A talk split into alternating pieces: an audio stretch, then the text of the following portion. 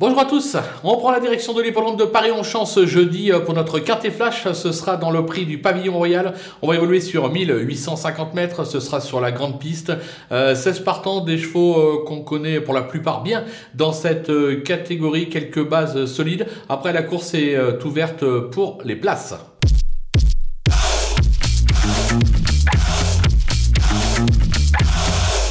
Allez, on attaque avec nos bases et le numéro 4, euh, Invincible Light. Jamais plus loin que 5ème depuis ses débuts et récent 5ème dans cette catégorie pour sa rentrée.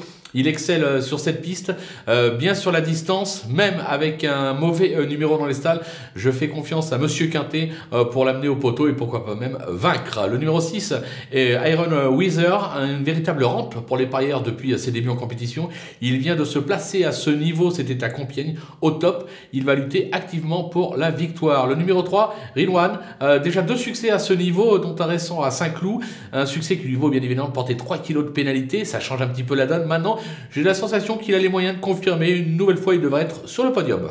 Du côté des opposants, on va se méfier du 10, euh, Ive Dancer, qui n'a plus à faire ses preuves à ce niveau. Ses deux dernières sorties attestent sa forme actuelle. Euh, certes, sa marge est, réduite, mais il peut encore jouer les tout premiers rôles. Le numéro 1, Norwegian Sear, euh, qui cherche sa course ces derniers temps.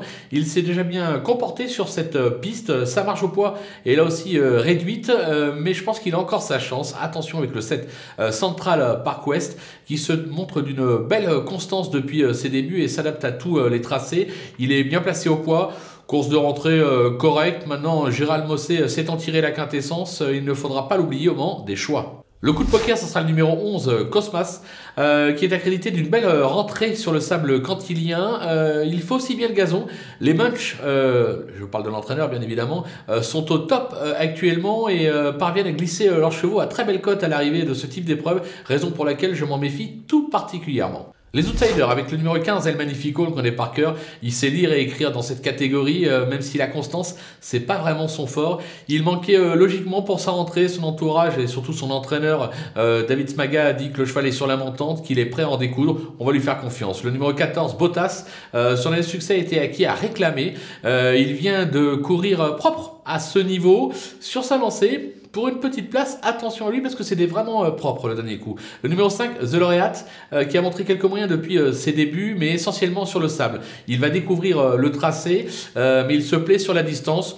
Voilà, logiquement, vu sa forme, il a le droit lui aussi de venir accrocher euh, un accessite. Le numéro 2, Jelinka, la seule femelle du lot, qui n'a pratiquement jamais déçu depuis euh, ses débuts, mais a surtout euh, brillé sur le sable ces derniers temps. Elle passe un test à ce niveau, mais elle semble compétitive en valeur 41, donc raison pour laquelle on ne peut pas l'écarter. Et enfin, le numéro 8, Ikeberry, qui a gagné quintet en valeur 36 l'an dernier. Il est aujourd'hui en 38,5. Il s'est classé deuxième de cette épreuve l'an dernier, mais c'était en 33,5.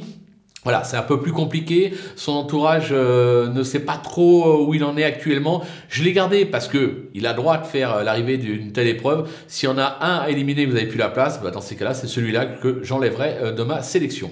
Les délaissés avec le 9 Kenny Time euh, qui a gagné son quintet en valeur 35,5 euh, euh, l'été dernier, pénalisé, il n'a jamais été en mesure de confirmer depuis.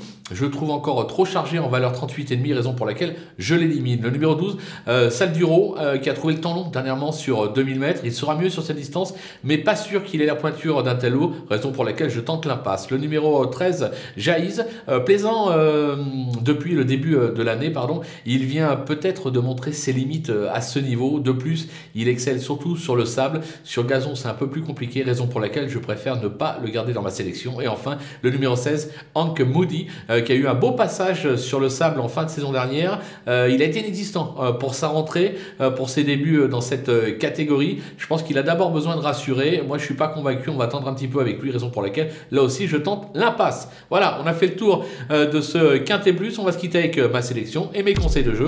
À vous de jouer.